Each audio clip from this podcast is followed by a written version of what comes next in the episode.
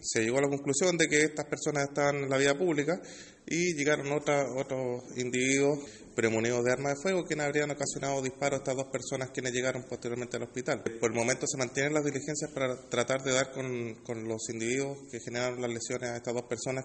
Cuentan con antecedentes eh, policiales, pero no, no se pudo descubrir de que mantenían o no algún tipo de armamento. Sí uno de ellos mantiene una orden de aprehensión pendiente